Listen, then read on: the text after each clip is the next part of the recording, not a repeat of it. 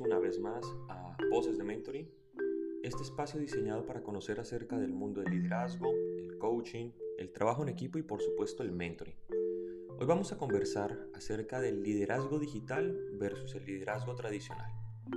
¿Cuáles son esas habilidades que se deben desarrollar para ajustarnos a esta nueva normalidad?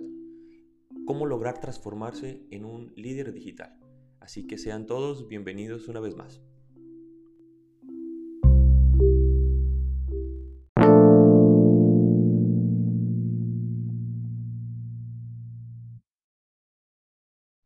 Entre el liderazgo digital y el liderazgo tradicional hay una diferencia que está compuesta básicamente por dos variables.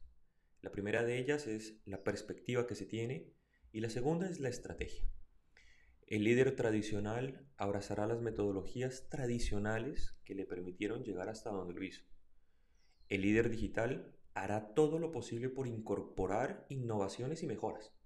Eh, no es raro que el líder digital forme equipos exclusivos para la investigación e incorporación de nuevas tecnologías. Sin embargo, el líder tradicional se quedará con el clásico comité de crisis, por ejemplo, sin entender la profundidad de la situación que estamos enfrentando en estos precisos instantes. ¿Cuáles son las competencias del liderazgo digital? ¿O cuáles son esas competencias que debo desarrollar para transformarme en un líder digital? Es lo que vamos a ver a continuación.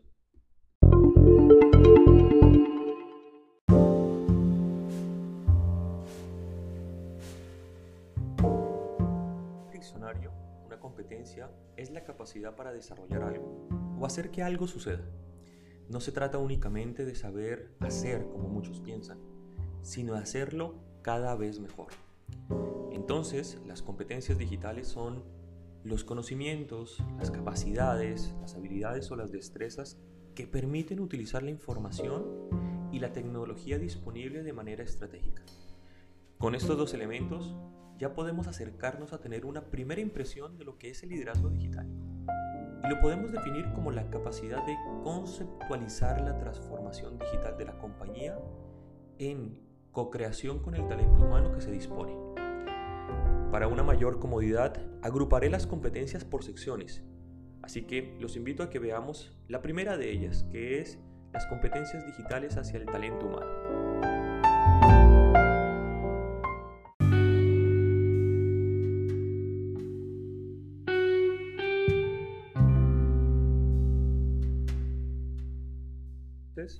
Dentro de las competencias digitales hacia el talento humano, la primera de ellas es lo que yo denomino la gestión del cambio. Consiste en ser capaz de comprender a las personas y encontrar el camino adecuado para ayudarlas a superar la resistencia básica y natural al cambio. Fundamental es ser capaz de generar confianza y demostrar los beneficios de dicho cambio. Sobre todo, tener mucho cuidado en no generar incertidumbre. La segunda de estas competencias es gestionar personas.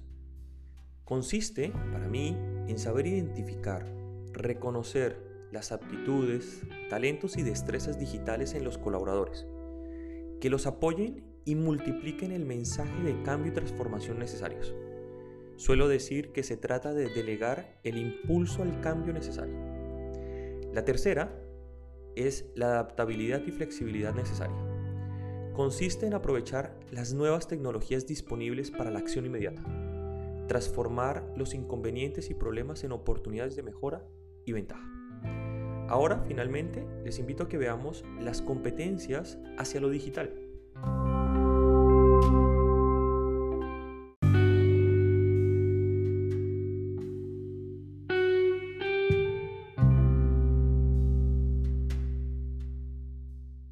Las competencias hacia lo digital son importantes, pues de nada sirve saber si no se conoce acerca de la tecnología disponible.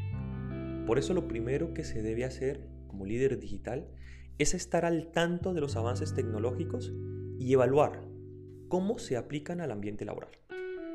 La primera de estas competencias a lo digital es lo que yo denomino aprender a trabajar en red.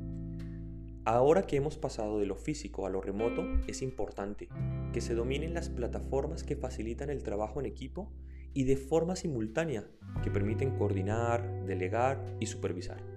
Es impresionante el tiempo y el dinero que ahorran estas plataformas hoy en día. La segunda de estas competencias es aprender a gestionar la información. La información es el activo más importante, es el nuevo petróleo de la economía. Por eso hay que conocer las tecnologías que recopilan, ordenan y gestionan esa data, pues son fundamentales para el diseño de la estrategia y la toma de decisiones, por ejemplo. La tercera de estas competencias es la gestión de la agenda digital.